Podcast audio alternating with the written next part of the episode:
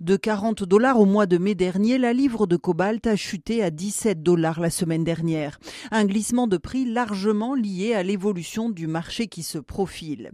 Dans les faits, la consommation en cobalt des véhicules électriques a augmenté de plus de 60% en 2022 par rapport à l'année précédente.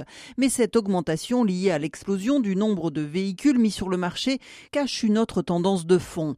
La diminution de la part de cobalt dans les batteries à la faveur du nickel, voire à la disparition totale du cobalt. La Chine s'est ainsi lancée avec succès dans la fabrication de batteries à base de phosphate de fer et de lithium.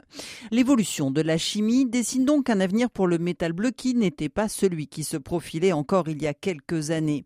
Le marché du cobalt est passé d'une phase d'expansion rapide à une phase de contraction, résume un expert.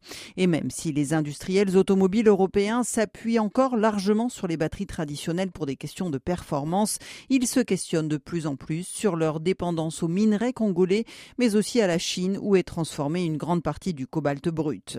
Même si l'Asie et l'Europe ont donc opté pour des stratégies de développement différentes, la transition au niveau mondial, elle, est bel et bien lancée. La baisse des prix est également influencée par l'émergence d'un nouvel acteur sur le marché, l'Indonésie, devenue deuxième producteur mondial avec de plus en plus de projets d'extraction.